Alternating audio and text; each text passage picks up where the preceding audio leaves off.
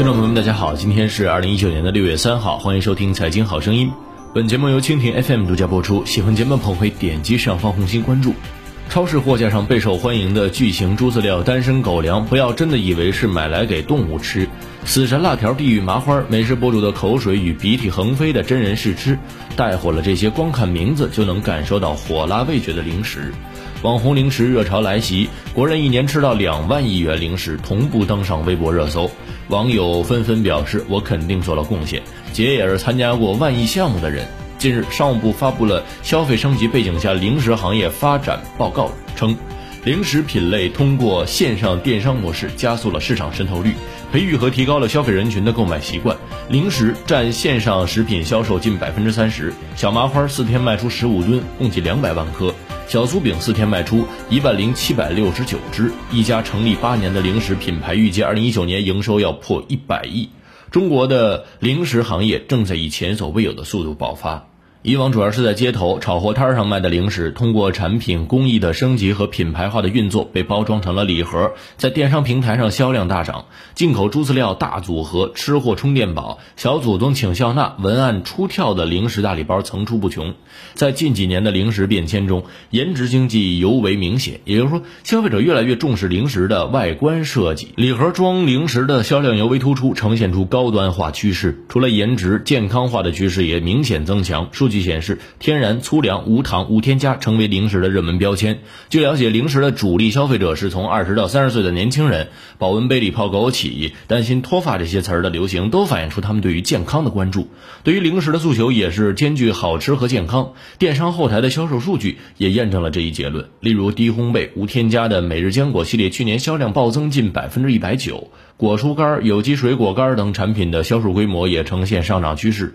以往偏重于口感的饮料也千方百计和健康扯上关系，包括植物蛋白饮料、咖啡、MCT、膳食纤维等。就连瓶身的设计也像哑铃，给人健身的联想。同时，在全民健身减肥的热潮下，数据显示，少糖无糖食品的销量增速明显。对于九五后来说，小众个性的美食产品更受青睐。这群人关注产品与自身的相关性、趣味化的名称、独特包装的设计以及创新的产品口感，这些可以让零食自带流量。考古巧克力要先用铲子敲开巧克力外壳，敞开中层的巧克力粉，就可以看到藏在深处的恐龙骨架。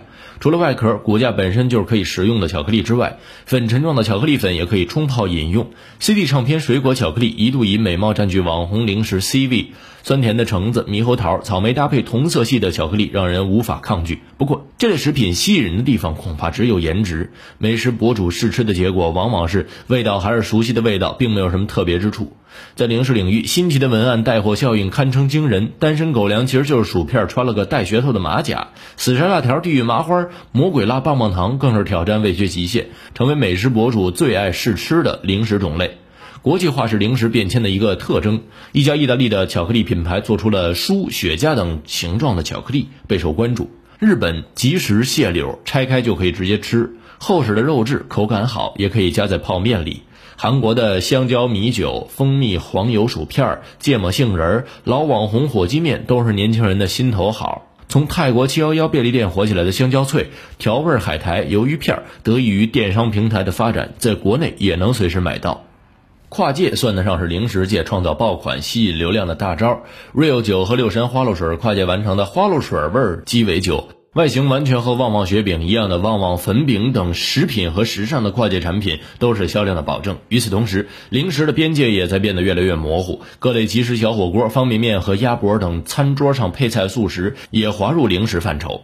搭着网红的快车，老品牌也焕发出新活力。去年以来，旺旺集团接连推出针对年轻人的邦德咖啡、冰品冻吃、法式布雷等新品。好利来的半熟芝士，因为芝士味超浓，颇具年轻人喜爱。不仅有蛋糕、点心，还推出了冰淇淋，让这个在甜品界快要掉队的品牌再度活跃在年轻人视野中。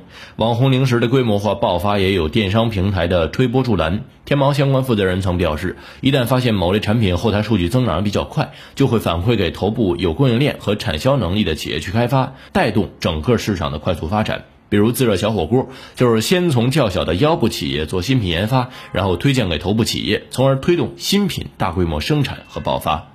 好了，今天节目就说到这儿，下期再会。